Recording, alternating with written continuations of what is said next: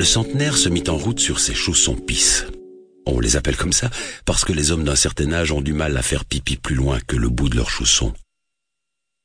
Il traversa d'abord un parc, puis une grande place où se tenait de temps à autre une foire, dans cette ville qui le reste du temps était fort calme.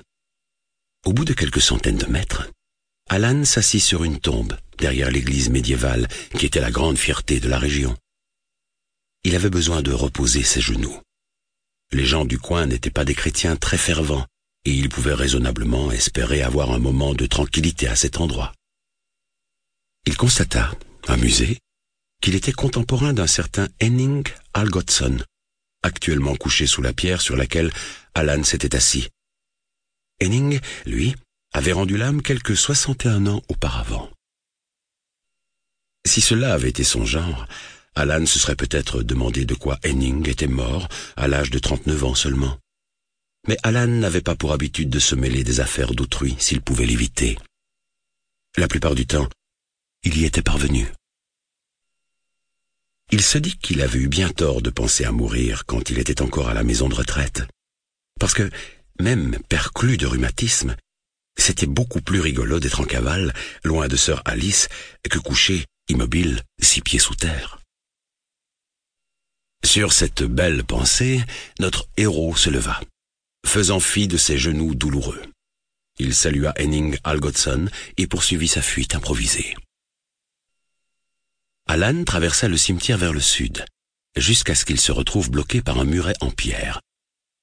Il ne faisait pas plus d'un mètre de haut, mais Alan était centenaire, pas champion de saut en hauteur. De l'autre côté du mur l'attendait la gare routière de Malmköping.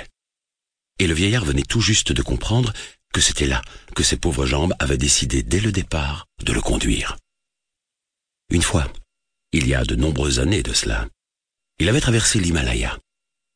Ça, c'était dur. Alan y pensa très fort devant ce mur qui s'érigeait en ultime obstacle entre lui et la gare. Il y pensa si fort que le mur rétrécit jusqu'à devenir un petit muret de rien du tout. Et quand il fut parvenu au minimum de sa taille, Alan passa au-dessus malgré son âge et ses genoux. Comme nous l'avons dit plus haut, Malmköping était une ville assez calme, et ce jour-là ne faisait pas exception. Notre fugitif n'avait encore rencontré personne depuis qu'il avait décidé de ne pas fêter son centième anniversaire. Quand il entra dans la gare en glissant sur ses pantoufles, la salle d'attente lui parut déserte. Au milieu se trouvaient deux rangées de sièges disposés dos à dos, tous libres. Sur la droite, deux guichets. L'un était fermé, à l'autre était assis un petit homme très maigre, avec de minuscules lunettes rondes, une unique mèche de cheveux soigneusement ramenée au sommet du crâne pour cacher sa calvitie, et un gilet d'uniforme. L'homme leva le nez de son ordinateur d'un air ennuyé quand Alan entra. Peut-être trouvait-il qu'il y avait un peu trop d'affluence. Alan venait en effet de découvrir qu'il n'était pas le seul voyageur dans la salle d'attente. Dans un angle de la pièce se trouvait un jeune homme dégingandé aux cheveux blonds longs et gras, à la barbe clairsemée et portant une veste en jean avec dans le dos l'inscription Never Again. Le jeune homme ne devait pas savoir lire, car il tirait de toutes ses forces sur la porte des toilettes pour handicapés, alors qu'un panneau d'affichage indiquait clairement en lettres noires sur fond jaune Hors service. Il finit tout de même par bifurquer vers la porte d'à côté, où il rencontra un nouveau problème. Visiblement, il n'avait aucune envie de se séparer de sa grosse valise grise montée sur roulette, et les WC étaient trop exigus pour les accueillir tous les deux. Alan se dit que le jeune homme n'avait que deux options.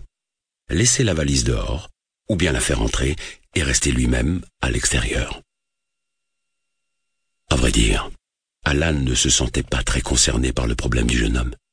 Il était concentré sur l'épreuve que représentait le fait de lever ses pieds pour atteindre d'une démarche naturelle le guichet ouvert, et demander au petit homme si par hasard il y aurait un moyen de transport en commun en partance pour n'importe quelle destination dans les minutes à venir, et, dans l'affirmative, combien lui coûterait le billet. Le petit homme avait l'air fatigué. Il dut perdre le fil au milieu de la question car, après quelques secondes de réflexion, il demanda ⁇ Et où monsieur désire-t-il se rendre ?⁇ Pardonnez l'interruption. Vous pouvez continuer à écouter le livre audio complet gratuitement, le lien dans la description.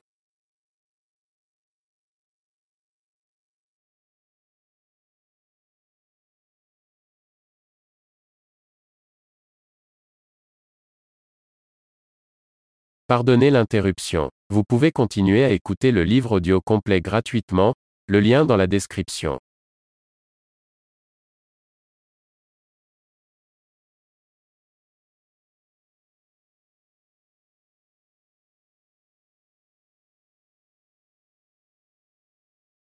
Pardonnez l'interruption. Vous pouvez continuer à écouter le livre audio complet gratuitement, le lien dans la description.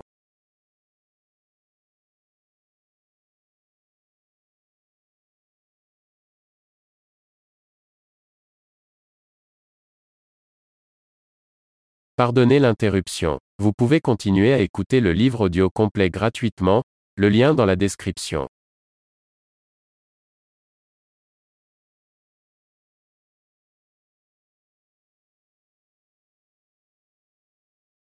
Pardonnez l'interruption. Vous pouvez continuer à écouter le livre audio complet gratuitement, le lien dans la description.